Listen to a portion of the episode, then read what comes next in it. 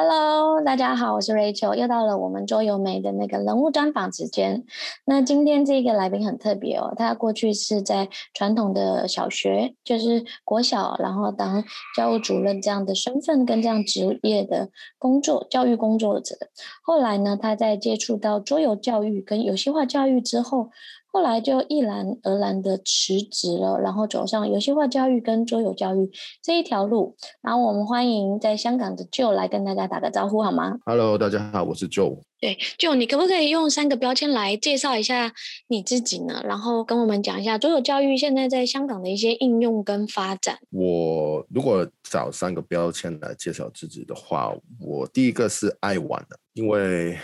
我就是很爱玩不同的东西啊，乐乐高啊，桌游啊，其他游戏啊，还有出去玩啊，其实都很喜欢。然后第二第二个标签应该是有创意吧，因为我很多时候有很多不知哪里来的想法，把它去实行，然后看看有什么有趣的地方。第三个的话，应该就是夜学了。因为我就是一股劲的去跑去做一些我喜欢去做、我想去做的事情，也不会想太多后果，所以都是蛮夜学的那个一个人呢。你说夜学是哪一个夜啊？天气热的那个热。乐学。热学。对，OK，好，好。第，所以第三个是乐学，就是对于学习的东西都感到非常的感兴趣哦。对啊，对啊。对，我来跟大家介绍一下，就我就其实，呃，我是在上海的时候上上海师资班的时候，然后就在香港嘛，然后他后来就说，哎，他对这个还蛮感兴趣的，他想从香港飞过来上课。我那时候还想说，嗯，对啊，就是，哎，怎么有一个人会对一个学科感兴趣，或者对一个。东西感兴趣，然后想飞过来，我觉得很有趣。后来呢，发现他不只会飞到上海来，也会飞到台湾。只要他感兴趣的那个学习的内容啊，或者是好的课程，他都非常愿意飞来飞去，然后去做学习。那甚至他也是乐高认证的引导师，他也飞到加拿大去学习乐高这个专业 facility 的 Lego Series Play 乐高认真玩这样子的课程，就是从这个开场，你就会知道说，哎，他真的是一个乐于学习的人。可是我想问一下，因为你的背景啊，其实是传统学校里面的学校老师嘛。可是学校老师有些时候其实会相对比较保守啊，或者是说，哎，我只要做好自己的本业啊，只要做好自己的本分，把学科教好就好。那你怎么会有那么多的创意的点子啊，或想是学习的动力跟热情呢？嗯。试试可以先说说我怎样接触那个桌游吧。其实我在很小的时候已经开始接触桌游这个东西，但是那个时候我并不知道什么呃哪些叫做桌游，只知道他们是一堆游戏啊，比如说我会玩那个大富翁啊、Mastermind 啊，还有象棋啊、呃跳棋啊之类的。但是当十年前左右吧，我刚刚搬了新家。刚刚结婚，然后朋友到我家去 housewarming，就是去做一些庆祝的时候，他们带了三个游戏到我家跟我一起玩的。我还记得其中一个是 Dexit 那个说书人呢，然后还有那个牛头王，还有一个是对对，另外一个是矮人掘金，对矿坑啊，对对，那个时候我才知道那些叫做桌游。但其实也没有特别去认识他，然后只是偶然跟朋友玩一下，也没有觉得太特别。但是让我真正认识桌游，是因为我当了爸爸以后，一直以来也没有一个很好的工具与我的小朋友去建立关系。但是当桌游进入了我跟孩子的世界的时候，我我还我我跟孩子的关系就是一天比一天好，所以我就开始认真去了解桌游是什么东西。所以这是一个开口，让我去找一些新的方法去，去去跟我的孩子去了解这个世界是怎么样。因为一路以来在学校里面都是做同样的东西，一直按照学院里面的教教导去做一个老师，但是没有想太多。但是。当我看我跟学生的互互动，跟我我孩子互动的时候，有很多时候我在想，呃，为什么教育是这样子的呢？所以我觉得要找一些新的方法去，去让那个教育有更多不同的那个面向，更多不同的切入点。对，所以对啊，所以我就想把那个桌游尝试放进学校里面，但是只是在我辞职以后才发生的事情。但无奈的是，因为我有很多计划想到校园里面，可以去让学校里面的学生可以呃学一下、玩一下，然后在桌游里面可以达到成长。但是这些计划大度被那个疫情所打断了，所以我现在只是定期在一个比较特别的那个学校进行桌游教学。那个学校是一般在正规学校里面得不到成功感的学生，嗯，他们的背景都很复杂，他们有的是爸爸妈妈分开，然后有些是爸爸妈妈也不要，有些是沉迷在呃手机游戏，然后不想学，也有些是犯了错，去了一些被背叛去坐牢，这样都有，但是那个学校却收容了这班学生。他们就是那个观念，是用一些比较创新的方法去帮他们找回学习的兴趣。所以那个学校的老师知道我对桌游教育有兴趣，所以就邀请我去那个学校，利利用桌游去跟他们分享，呃，一些关于他们成长的东西，一些关于他们学习的东西。所以是一个非常有趣的经历哦，我觉得说。哎，可是你你是先辞职了才开始？做桌游教育还是在辞职之前就想推动这一些呢？因为我觉得对于一个在传统制式学校里面，大家都会觉得是一个金饭碗，而且你那时候职位做的还蛮高，已经是主任的这样的职位，可以再继续做下去。那那是什么关键的点让你决定辞职呢？因为其实现在在台湾，很多老师也在体制内做。都有教育，那当然就是体制内有一些学校的制度啊，学校的要求啊，可能不能符合，可是他们也会从中，而且可能一到五的时候做这些，可能周末的时候另外另外做不同的事情。你那时候为什么会决定辞职呢？对，有什么关键的点呢？因为我在学校里面是蛮高机会的。然后，其中一个最重要的点是因为我看我跟孩子的关系，还有家庭的关系，就是很不好。还记得有一次是在街上，我尝试去拖我孩子的时候时候，他就把他我的手扔掉。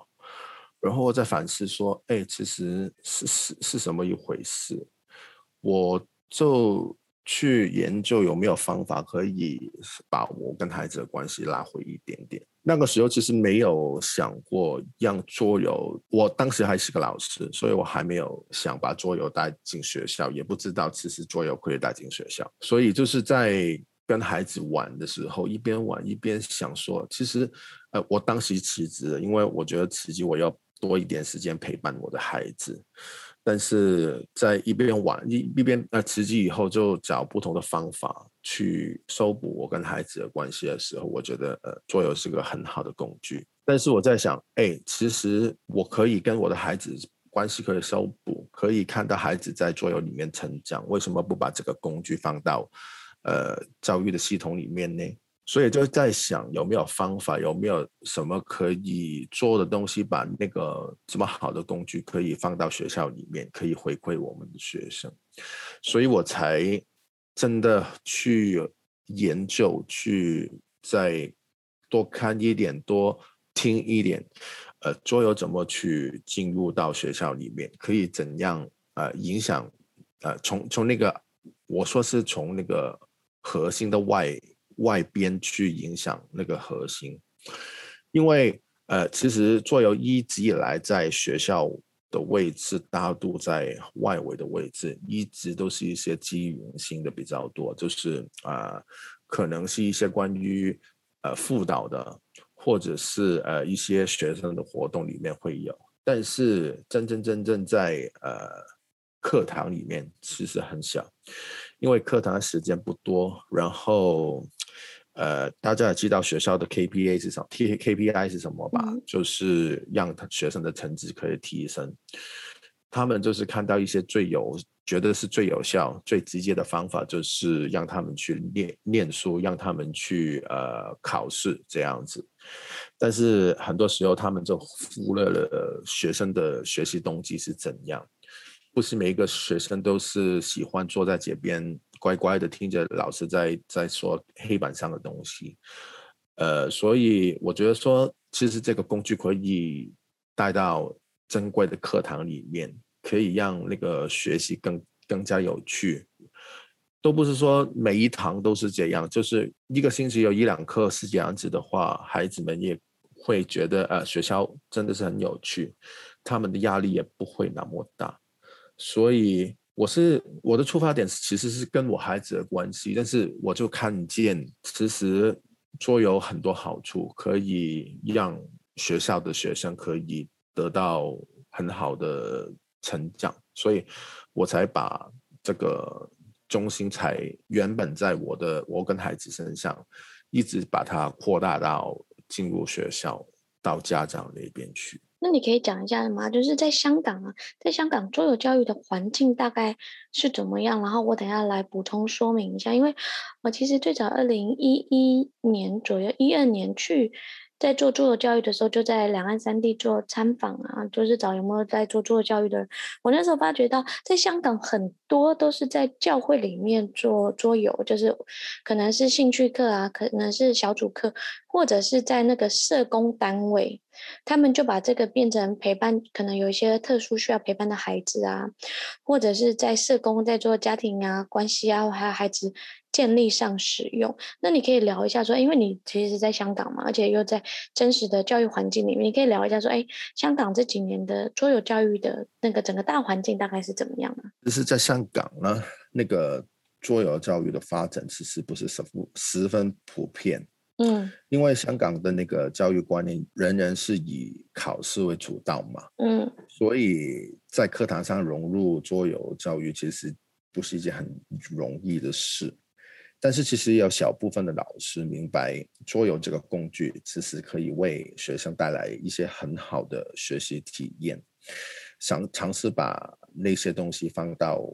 课堂里面。但是跟你说的一样，现在桌游在香港学校的位置就是我刚刚说了，只是比较机缘性的那个范畴，就是课后的活动啊，学生辅导啊。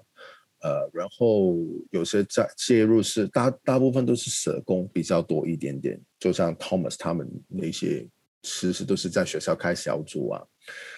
呃，所以其实不是一个很正规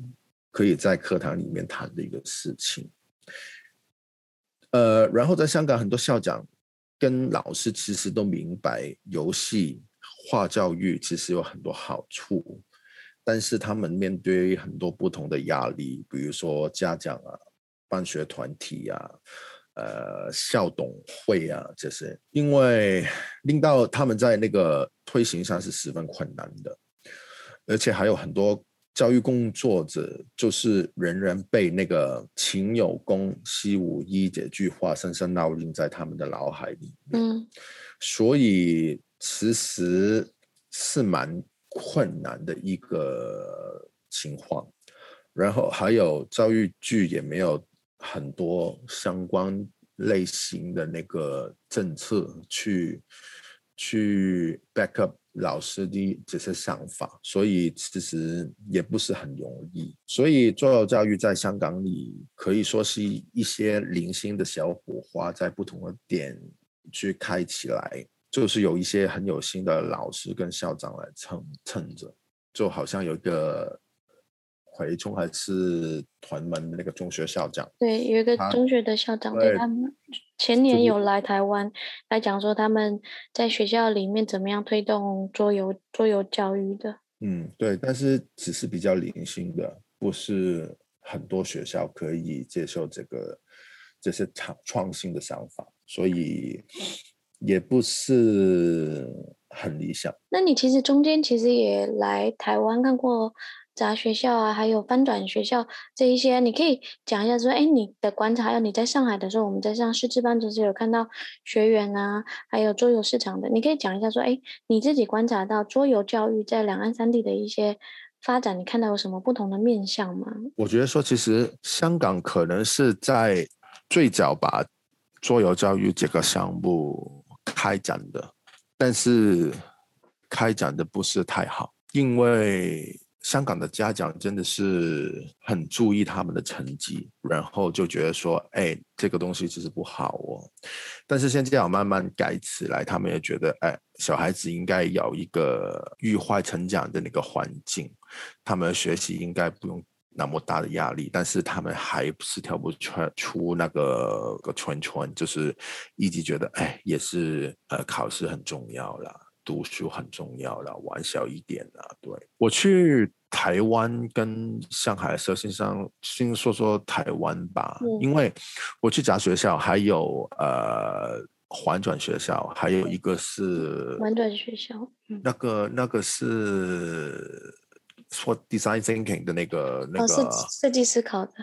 对，一个设计师好考的那个在校园。办的那个那个东西，台大、那个、台大的那个工作坊对吧？不是，另另外一个那个 conference 是是给小学老师的，我记得说，因为哪一次去看的时候，其实我看到很多呃教育创新的项目，然后其实我觉得在台湾。我也不知道政策是怎样，但是我觉得说，因为我有看他们的课纲，他们新的课纲里面好像很多很注重他们一些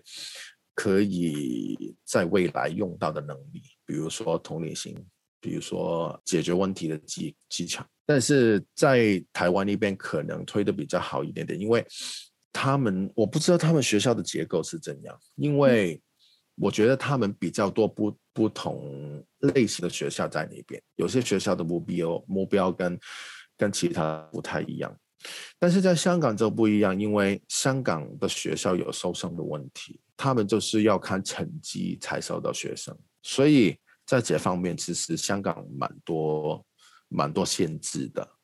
然后在大陆，我我我在香港上课的时候，其实看见很多很多人也对这个很有兴趣。其实，在香港真的是在做桌游教育的，我跟你说真的不多，因为他们去在香港上的班都是一些叫桌游导师的班，主要是教其他人怎么玩桌游，嗯，比较普遍的是。然后有一些老师真的会去上课，但是其实跟他们那些教育相关的理念，其实有一些呃不太适合，然后就其实比较困难。所以我在香港也想过类似的班，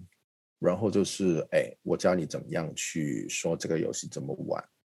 我跟你说这个游戏，呃，要怎么去带？但是背后一些关于小孩子学习，还有跟小孩子成长的那些东西，其实没有太多提到。所以，然后在在上海里边，我看见他们来参加的时候，他的目标好像比较不一样。那个、那个、那个想在课程里面可以达到的不一样。他们真的想说，在。呃，那个桌游里面可不可以搞找到一些教育的元素在里面，并不是单单只是哦，我可以教会你怎么玩这个游戏，但是最重要的是这个游戏背后可以带来一些什么的信息，这样子。所以我觉得，虽然香港是最早开始那个桌游教育，但是遗憾的说，香港现在我觉得是发展的最慢的。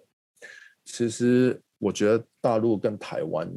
都推得蛮快，特别是游戏化教育。所以对，因为香港的教育制度，我觉得是比较官僚式吧，有很多东西要交到政呃教育局那边去，让他们去平和，所以他们也不敢做太大的操作。所以我不知道是不是因为大陆那边跟呃，香港那呃，跟台湾那边那个学校管理的自由度比较高，所以他们能做的东西可能比较对。所以我看见两岸三地就是这样子。没错，就是我我我我来 补充一下，就是就我的观察，其实跟我观察蛮接近。香港其实算是最早开始带领做这一块的，可是因为可能是香港的学校还是升学压力，还是考试压力还是比较重，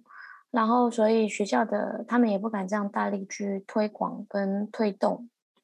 再来台湾呢？台湾是因为我觉得早期一个是我们对于创新啊，还有做特色学校，每一个学校都会有特色学校跟这种新创意的课，还有就是兴趣课，多元化的兴趣培养。然后近几年还有一个最大的原因，是因为改成一零八课纲，他在讲素质教养跟素质教育，就是孩子的学习能力除了学科以外的成绩，他还要累积可能社会实践的能力啊，可能相关的学科啊，或者是呃学习社会实践，就是其他的。实力，然后来还有那个历历程表，就是学习历程表。他在学习当中，就是做类似项目式的学习啊，或者是什么样的学习。来培养他其他人，其实这个跟国外比较像。国外其实，在那种高中啊或大学，在面试考试的时候，考试是一个部分的成绩，可是他会看你的课业、业余的那些学习啊、兴趣的成绩。所以我觉得这个可能是一个台湾在那个教育制度上开放性比较多，大家能比较多元的接受。再来就是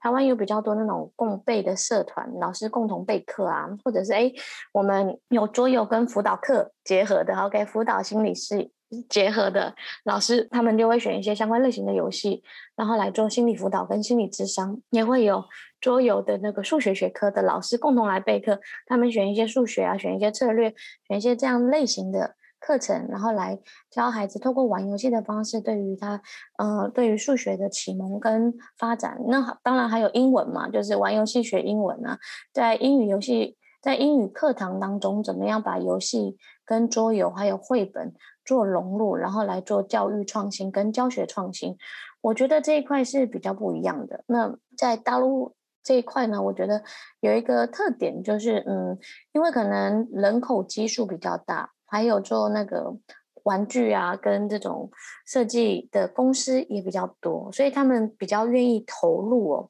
我觉得近几年在大陆这种。益智类型的桌游，尤其在早教偏向早教、早教或学龄前的那一段呢，可能是数学启蒙啊，然后或者是数独啊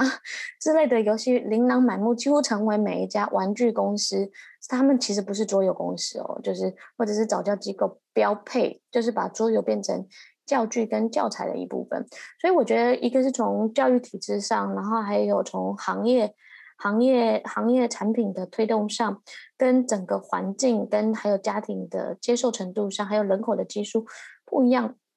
应该多少都有一些影响哦。那你刚刚前面聊到这个，就是其实，在桌游教育现在在香港其实应用有一点点不是进展的那么顺利啊。那你可以讲一下说，哎，那你是怎么样打破这一个框架，或怎么样打破这一个困难哦，然后来在校园跟组织当中进行。教育的推推推动跟推广，让家长啊、学校跟老师愿意接受。其实我觉得说，因为以我是一个老师的那个看法，我觉得桌游其实很多跟学习有关的东西。我我曾经当过小学的数学课主任嘛，对，然后主要是推动数学课的发展，然后管理数学课的课程，所以对小学数课数学课是怎么一回事都都知道。所以有很多桌游其实都跟数学有关的，有很多著名的桌游设计师也是很厉害的数学高手啊，就说 OK，他也是一个很厉害的数学博士，嗯、所以他们很多桌游后面也有很多很强的那个数。数学理论在里面，所以好像我我我我的小儿子现在三岁嘛，他现在在玩一个游戏叫长长长颈鹿。那个游戏是我看到有一些惊讶，为什么这个游戏可以给三岁小孩子玩，然后可以让他们学习这些在小一国呃国小一年班才学的知识在里面。他就是玩的游戏其实很简单，只是翻开配对。但是最后一个环节，他要去判断哪一个长颈鹿是最强的。他那个游戏有三个方法让他们去去学习。第一个就是让他们去直观，就是直接观察，看看哪一个比较强。这是。小学一年班去比较强度，第一个最呃他们的切入点，他建议第二个方法就是数那个长颈鹿上面有多少个斑点，其实就是那个以一个既定的单位去去计算哪一个比较长。这也是在这这也是在小一的时候他们要学习呃比较长度的一个方法，这是第二步。第三步，他在在那个盒子里面有一个绳子。用那个绳子去呃测量那个那个长颈鹿的长短。嗯，然后我看见那个游戏虽然设置非常简单，但是里面其实有很多很多可以让小朋小孩子一边玩一边学习的那个概念在。然后他可以把一些很比较复杂、比较抽象的一些理论，把它放在游戏里面，让小孩子在游戏体验当中慢慢学习这些东西。所以我觉得说这个东西其实真的很厉害。刚除了数学以外，还有中文嘛。你在玩一些要表达类的一些游戏的时候，你要注重你怎么说话。比如说，也最简单也是语文的话，就是你要看说明书嘛。有时候你要看说明书的时候，你才可以懂得怎么去玩。你要这个是一个阅读理解的一个很重要的那个元素。我的孩子大儿子他他那个。阅读理解其实一开始比较弱一点点，但是我就给他去看看那些说明书里面的东西，然后让他去解释给我说那个东西是怎样。所以在语文，可能是中文、英文，他还有数学里面也很多东西其实可以切入到学校。所以有些时候我就用这些方法去跟家长去介绍，因为我现在在布江上有写文章，嗯，去介绍不同的游戏。然后，其实想透过这个这些平台跟家长说，其实这个东西是很有用的。因为我觉得说，呃，其实家长是一个很重要的切入点，因为家长说 OK 的话，学校要。推行这些东西其实比较容易，然后最难去改变的其实也是家长，因为要他们去跳出原本说，哎，你要成绩好的东西，其实不太容易。所以我觉得说我我做的时候，其实我的策略是先从家长教育去开始，然后。把那个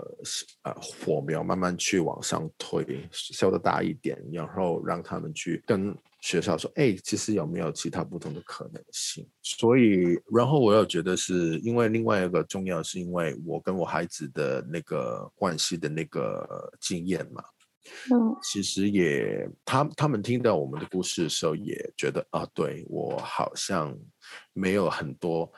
很好的陪伴时间，所以就是跟他们说，哎，其实你跟他们玩玩桌游，专注的跟他们去玩，你你就可以得到一些优质的那个陪伴的时间。所以我觉得是我现在的切入点，主要都是在家长那边桌游桌游这方面。但是有些学校当然会找我去帮他们去设计一些课后的活动，但是要进入到正规的课程，其实真的很小，很困难的。OK，对，所以其实还是要从家长端下手嘛，对不对？我觉得其实为什么我们在课程或师资班当中有一个环节，就是要说服老师或说服家长，让他们能接受跟理解。因为我觉得孩子对于玩这件事一点障碍都没有，来上这样子的课或相关没有问题。可是如果让家长跟学校老师能接受，这样反而你能更好的舒展或有有更方便的那个。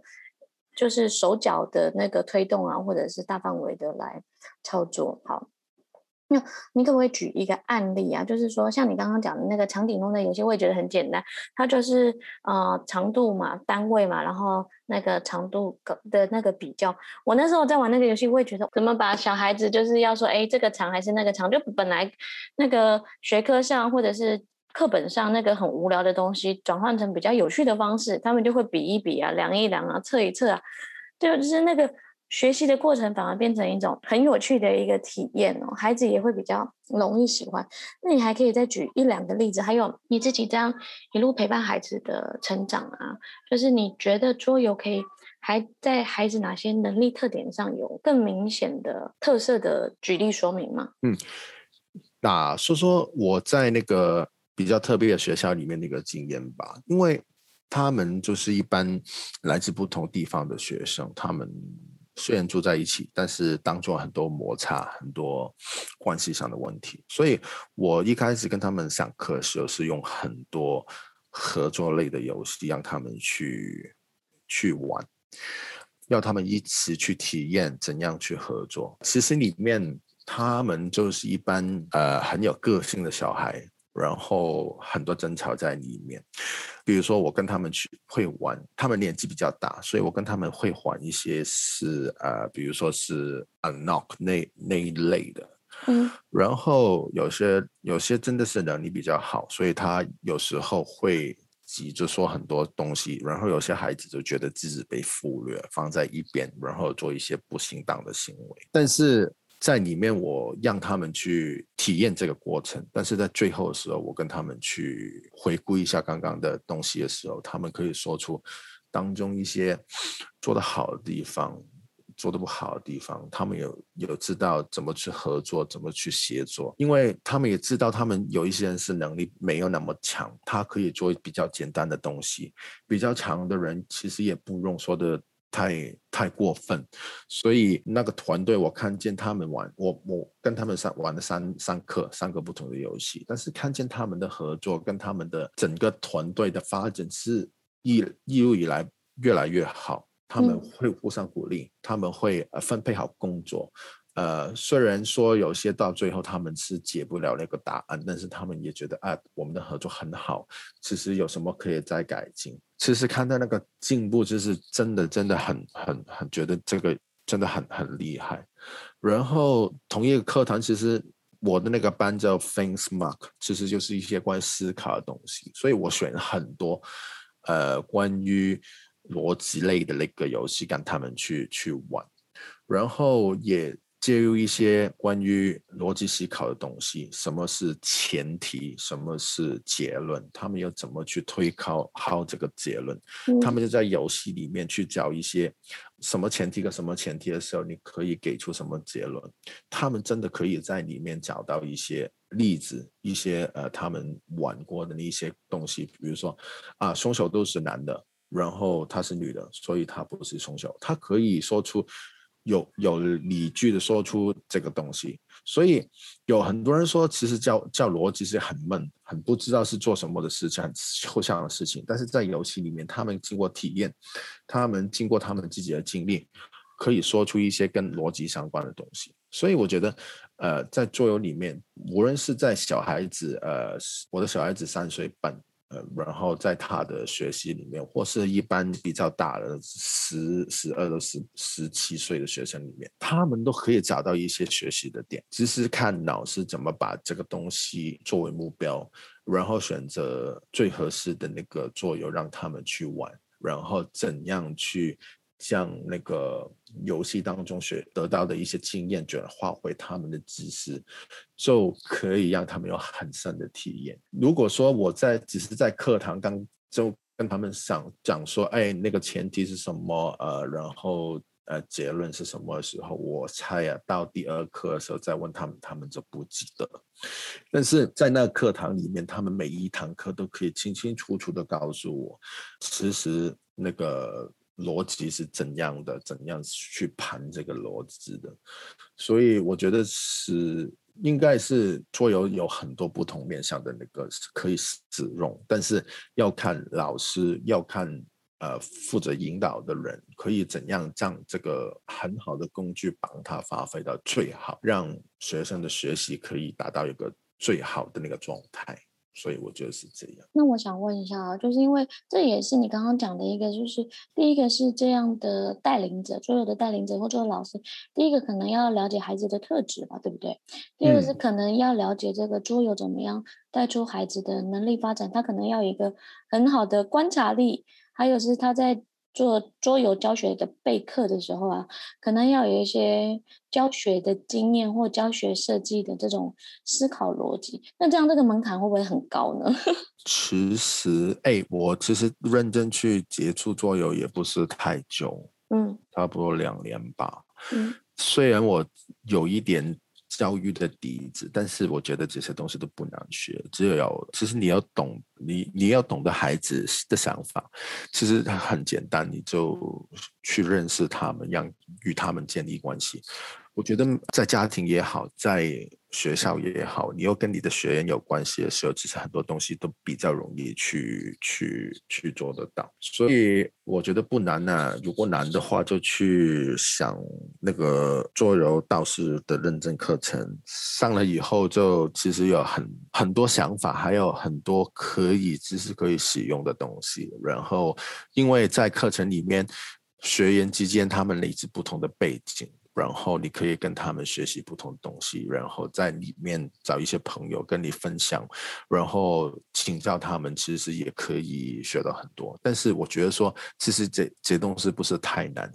但是你要真的勇敢去做，你要踏出第一步的时候，其实其他东西都不困难。对我这边啊，其实也不是刻刻意要打广告，而是我会觉得说，在桌游师资班，我等下让就自己讲一下，因为他其实当初要来上课，我有有有有一点点紧张，有一点紧张的原因是因为他是教育科班出身，从大学啊，或者是去念书啊，或者是在教育工作者，一直都是第一线在做教育的。可是我呢，我其实我的背景是培训，然后我毕业之后一直也在做教育训练，可是我是整合把那个桌游教育，我们近几年在台湾的。做的一些发展，过去可能也是教游戏，可是我觉得教游戏不应该是桌游教育的核心哦。桌游教育的核心应该是透过桌游这个媒介跟这个媒材，你有什么知识点，有什么讯息，有什么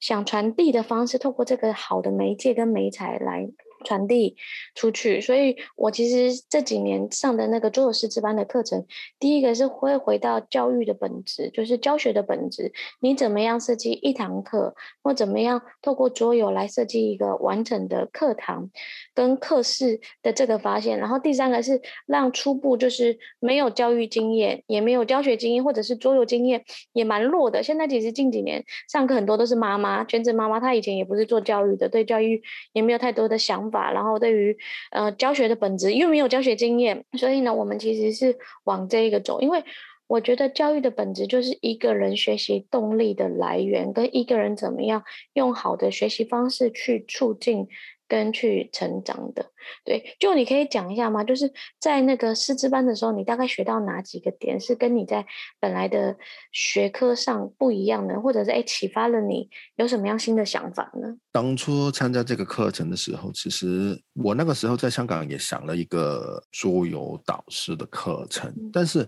那个课程就是比较倾向于教怎么玩游戏，所以我觉得就是啊，好像不足够。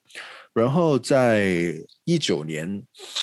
一九年一月的时候，你来香港嘛？然后在那个城城市大学里面有一个分享座谈会，对，就是我看见你你你你说的东西，哎，我真的觉得，哎，其实我真的要跟你学多一点点东西，所以那个时候我就很很啊，很像那个做保险去做 cold call 的那个，就是 send 了一个简讯给你，然后说。呃，跟你谈多一点点这个东西，然后一直 follow follow 呃你呃 Rachel 老师的东西，然后有机会去上海的时候就，就在上课的时候就真的真的觉得，哎，真的要去上海一趟去看看，其实在那个课程里面我可以得到些什么，然后另外就想去上海走一趟，看看上海怎么样子去旅行，一个人去旅行，放下我两个孩子跟我老婆在香港，就继续去外面走走。就就这样子，呃，但是在那个那个课程里面，我真的在课程里面可以有很多不同的企划，然后把把这些工具都带到香港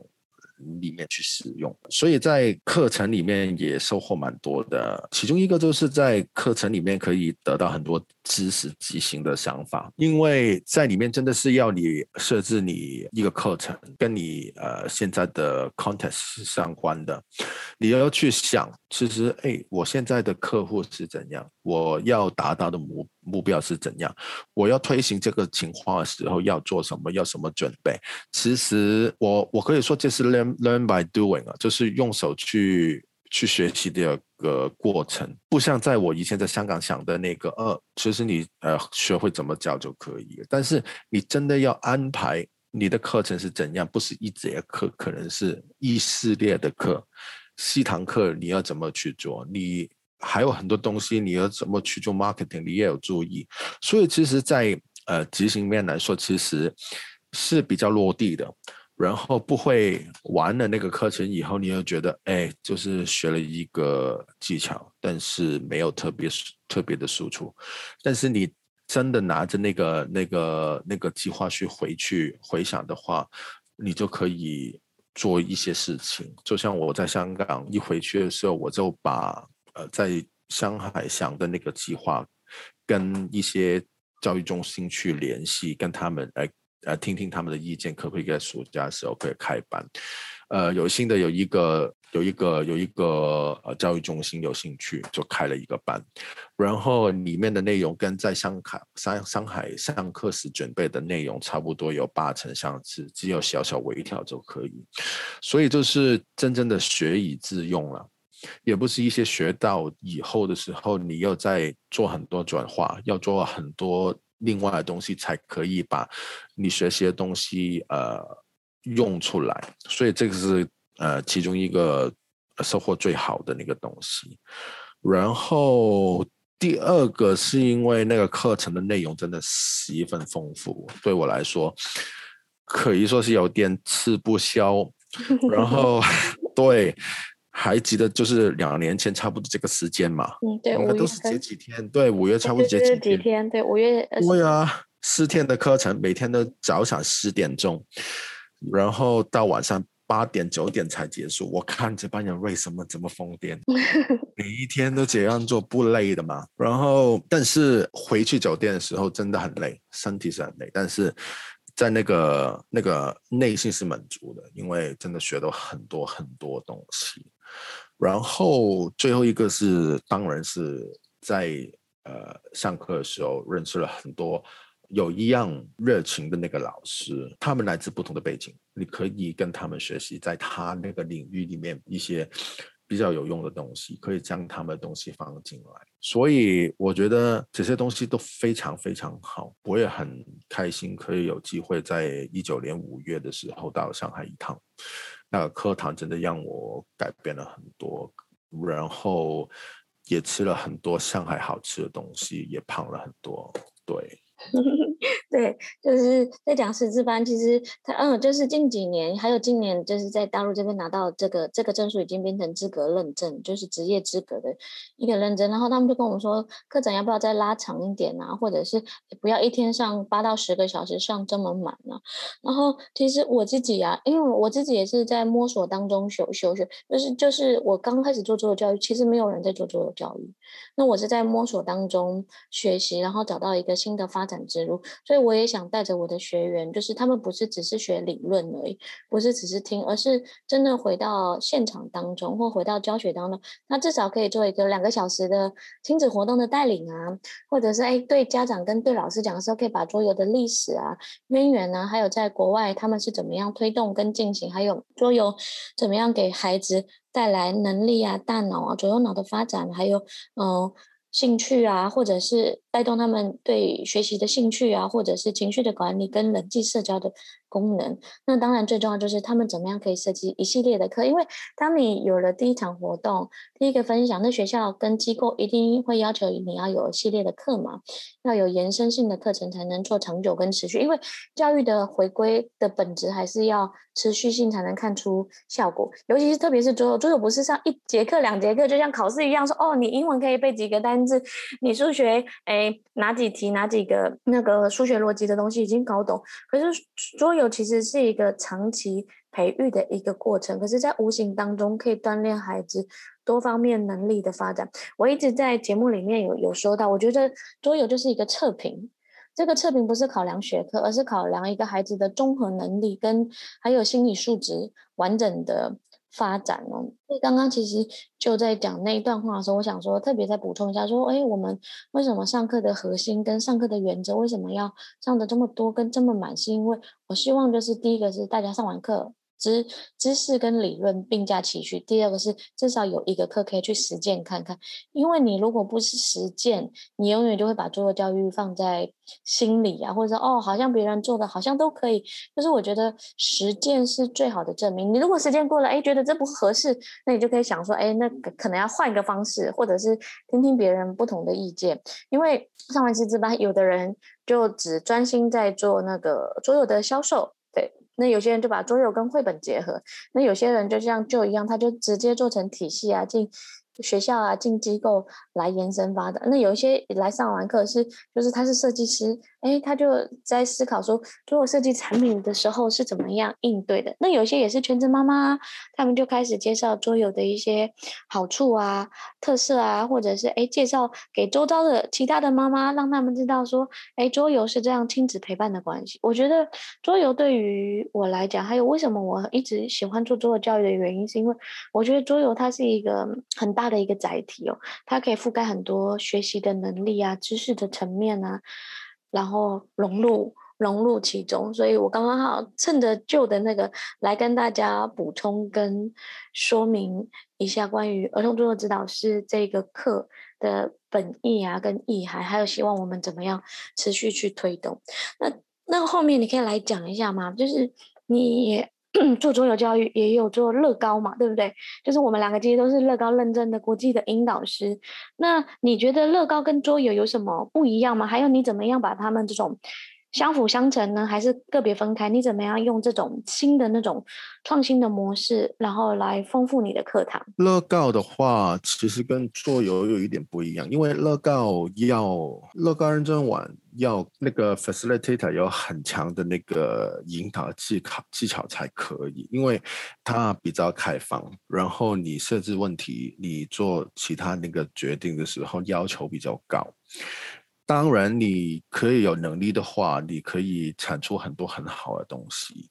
然后呃，根据他的方法，可以做很多很多很有趣的那个发想。但是桌游来说，其实它有很多不同的那个那个游戏可以让你去玩，里面有很多不同的那个内容，还有目标可以从中发挥。然后我比较。觉得说是乐高认真玩比较是个引导师主导整个流流程是怎样的，嗯、然后桌游是你要选择用什么样的桌游，配搭什么样的问题来做一个相关的那个学习，所以可能是。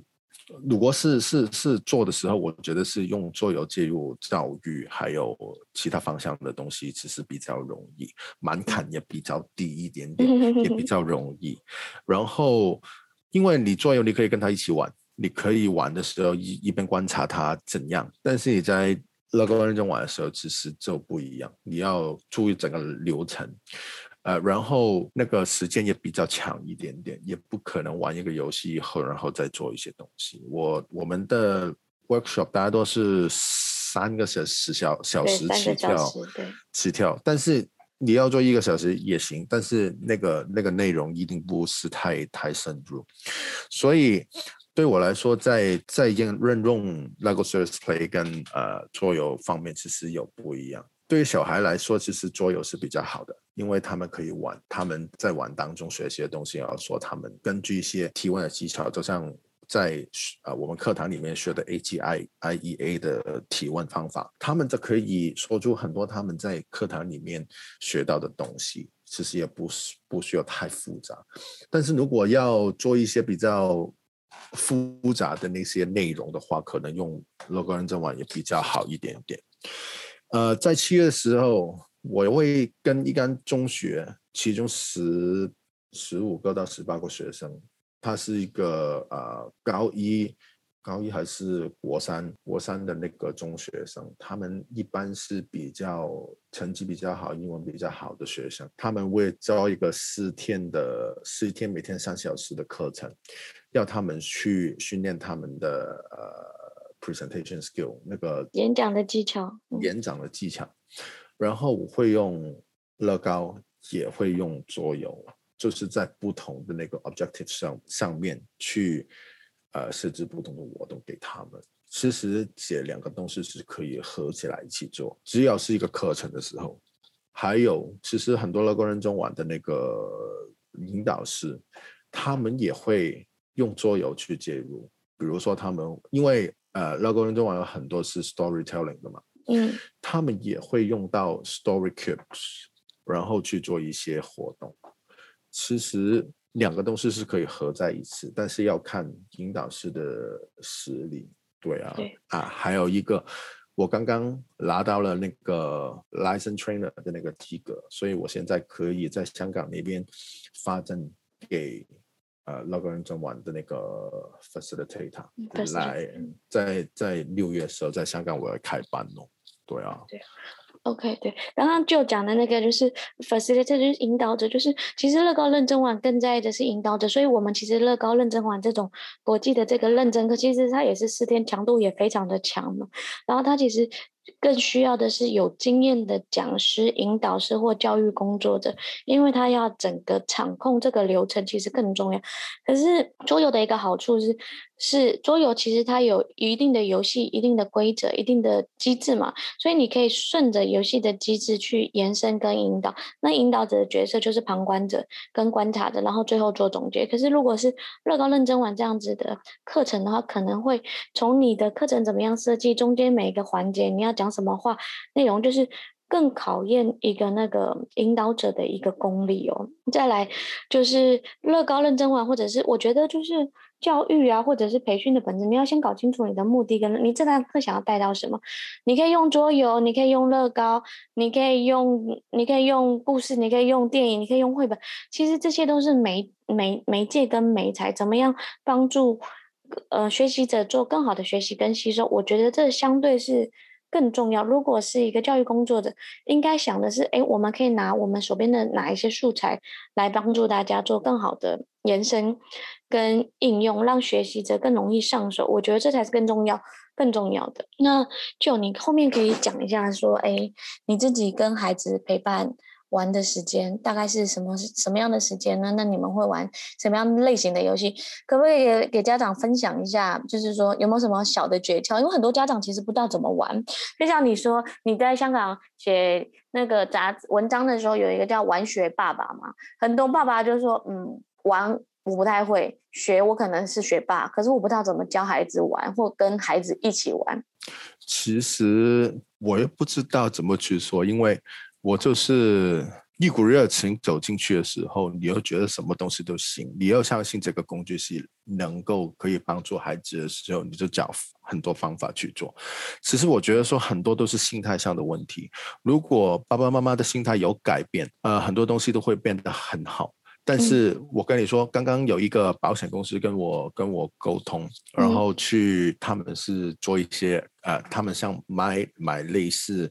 呃一些关于孩子的保险，所以他联络我想帮他们去做一些桌游的教育教育的那些那些 workshop，但是他们跟我说，家长的角度是我可以把孩子放到你这边学一些东西就够了，对。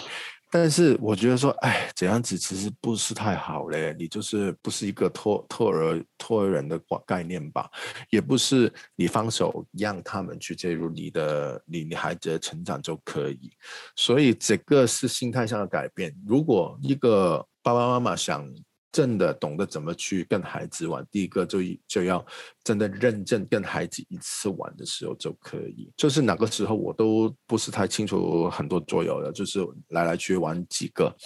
但是我就是看，哎，有什么新的东西就去 YouTube 看看那个游戏好不好玩，然后又去看看文章，看看呃找一些比较有名的。比如说那个 Dice Tower 的那些回顾，看看那些游戏是怎样的。所以其实真的很多很多游戏是非常好玩，非常适合跟小孩子一起玩，非常非常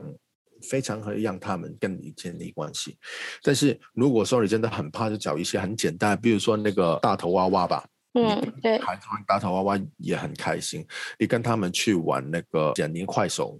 就是闪灵快手，闪闪灵快手，对对，其实规则也不难，很快就学会。然后还有很多很多游戏很适合不同的年龄，所以你只要真的用心去理解做游戏一个什么样的东西的时候，我觉得其实不难。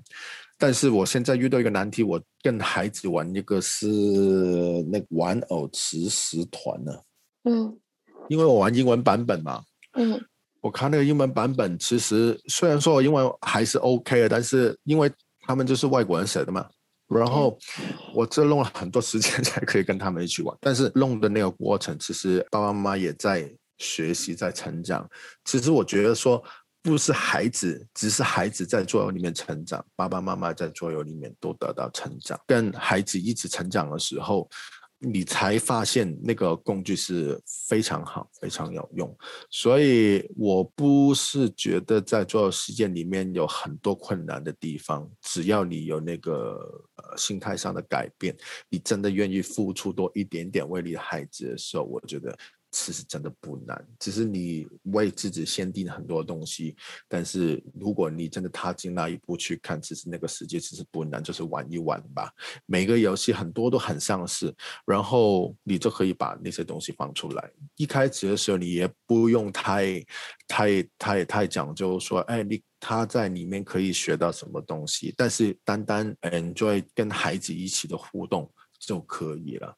然后我孩子就是。到现在都没有，我孩子七岁了，他是现在还没有太多跟电子屏幕有关系，因为他比较吸引在那个桌游上面，所以我觉得。这个都不是一个很大的难题哦。我就刚刚就讲了一个，因为很多家长啊或者妈妈就说：“哎，游戏规则我又看不懂，因为它又是英文的，又是德文的。”其实现在有很多中文化的，或者是你简单看一些从简单的入门，重点是拿它来先跟孩子。一起共同的陪伴，我觉得有心陪伴，事情就能解决。那如果你没有心陪伴，其实你买了一大堆东西放在家里也是没有用。我的孩子现在也会开始看说明书，因为有些时候我比较忙嘛，然后有些时候游戏拿回家就是他跟我老公他们两个就会一起看。那我特别喜欢。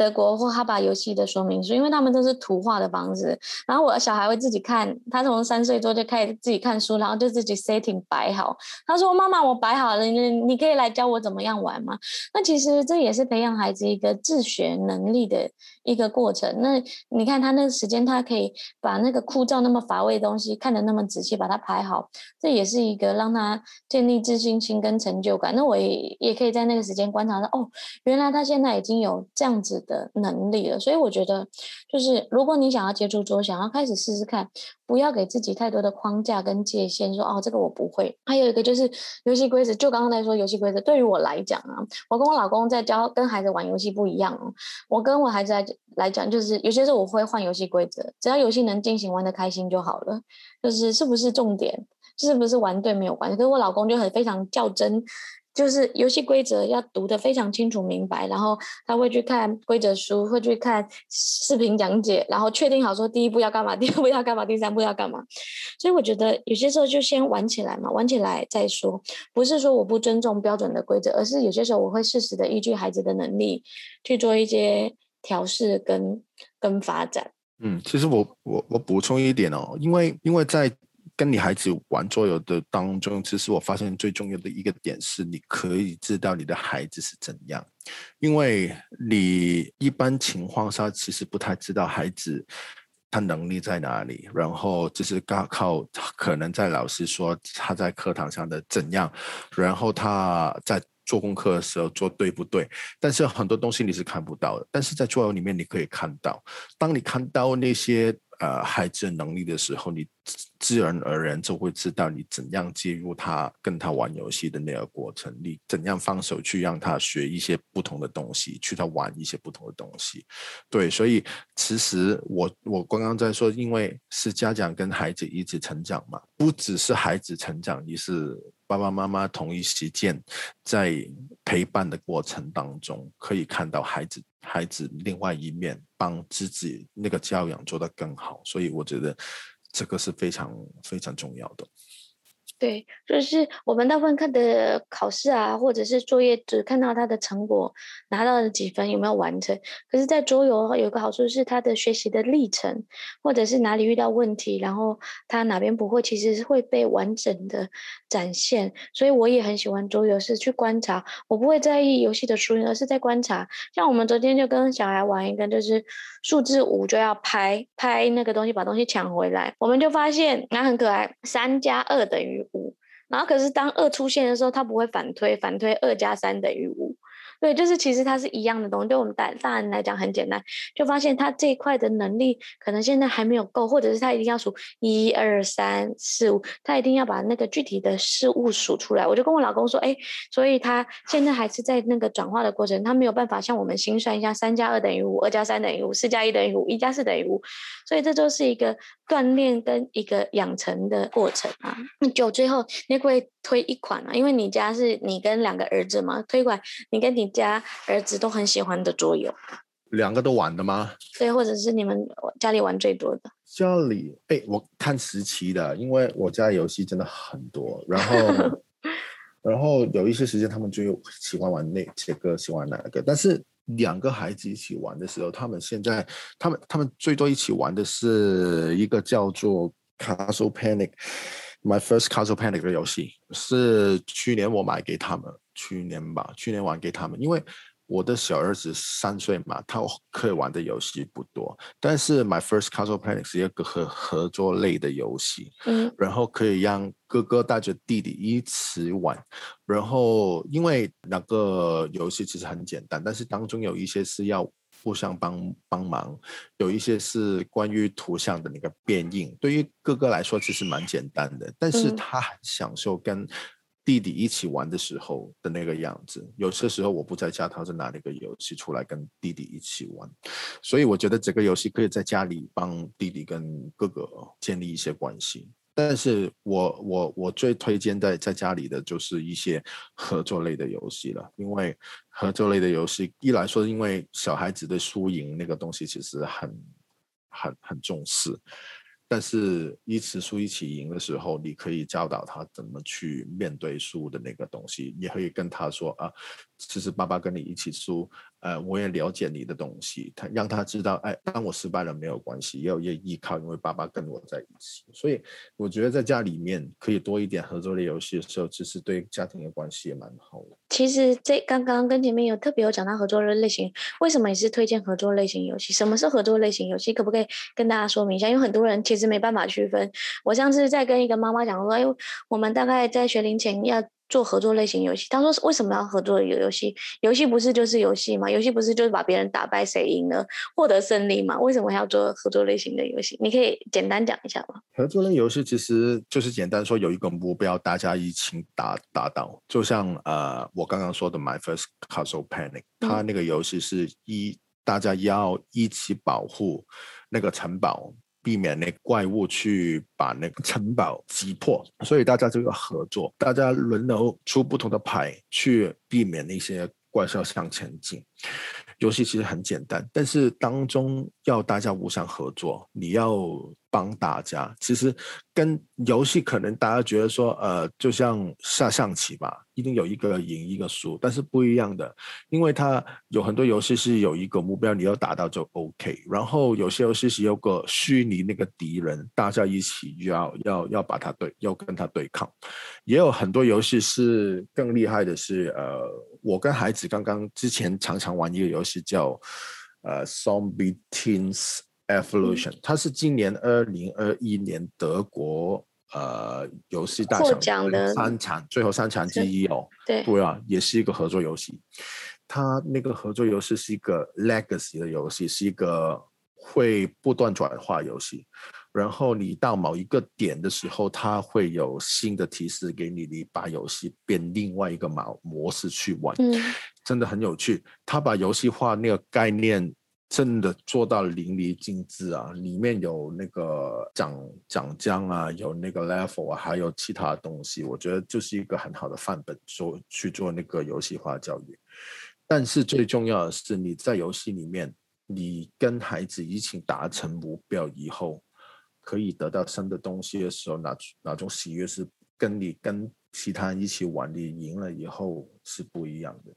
所以合作类的桌游其实是桌游里面其中一个致敬，有很多著名的游戏也是用这个致敬。比如说你有玩的时候，就是那个 Pandemic 啊，那个瘟疫危机，对，呃，瘟疫危机那个也是很著名的那个啊、呃、合作游戏。所以合作游戏是蛮普遍，但是。很多家长真的不知道原来游戏其实可以有这个面向，不是一定大概是大家是在对抗，其实是可以合作一起完成一件事。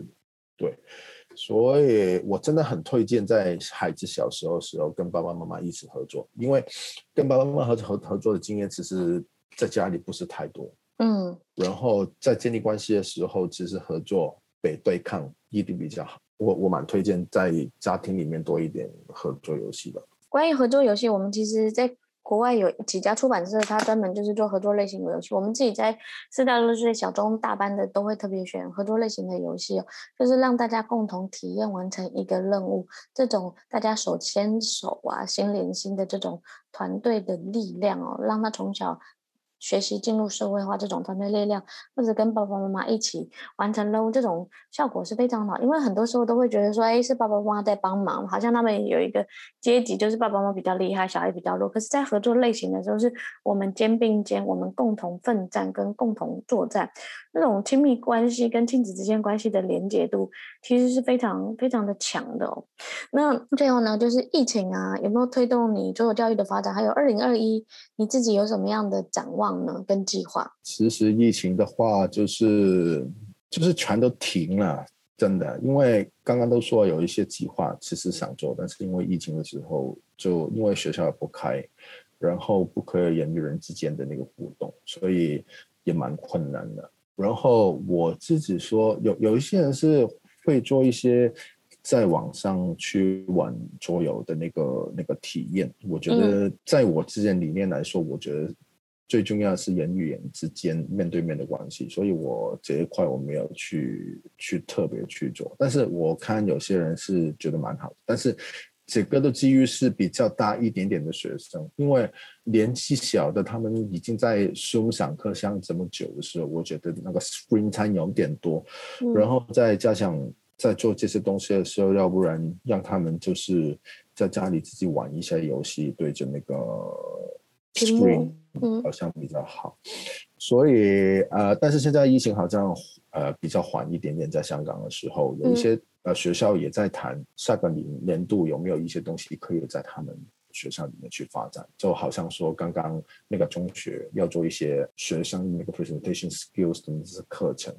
也要可以用 Lego 还有用桌游去切入不同的那个主题，所以。啊我想说就是有一些工作应该接着会来，但是还没有很确定怎样。但是很确定的一块就是我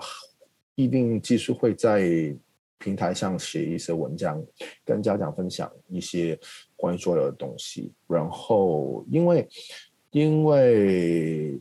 让家长知道桌游的那个。好处是很重要的，所以我觉得这一块我我支持做，然后会拍一些呃教学的影片，让他们很简单的知道怎么去玩，可以帮助他们了解这个游戏是怎样，跟他们孩子怎么去更有效去玩这些游戏。所以呃，我的车尔顿现在也是主要在家长那一边，还有我现在在。在想那个正向家长，正向正向管教，正面管教啊，正面管教的那个家长教育的那个家长教育的那个证书，所所以读完以后应该可以将桌游啊，还有其他工具放在一起，然后开一些课程给家长，教导他们怎么去用不同玩的那个方式去实行精神教养，让。更多孩子可以在家里得到更好的成长。今天非常谢谢 Joe，就从他从一个。教育工作者怎么样转型到做教育工作者？然后讲了中港台的一些状况，还有他是自己怎么样逐步摸索，然后来推动这样的事情。也讲了说，哎，他自己在跟孩子选择做教育育来一起陪伴家庭的时光，也就是说玩其实更重要，不一定一定要特别学到什么。然后更重要的是他们一起完成任务啊，或者是观察孩子自己的能力啊。跟特色组所在。那最后也讲了一下它的发展。那我觉得呢，其实就是一直在教育这条路上，你就会一直把不同的教养啊、教学啊、教育的原则持续的去滚动，然后持续的变成你的能力的一部分，然后去带领更多的家长，让他们看见游戏化教育或者是桌游教育的价值。那今天非常谢谢舅啊，接受我们的。采访哦，也希望后续啊有机会，就是就其实是一个非常经验丰富的老师，所以他也是我们的助教老师哦。就是有些新的学员可能会在点评的时候听到他给你们一些课程的建议跟分享，那我们也也希望透过这样子。透过桌游师资班的课程，还有很多不同老师的加入进来，把桌游这个教育推广，可以在各地啊、大陆啊、中港台啊，甚至马来西亚做更大范围的推动跟推广。谢谢舅。嗯，谢谢谢谢谢谢你访问。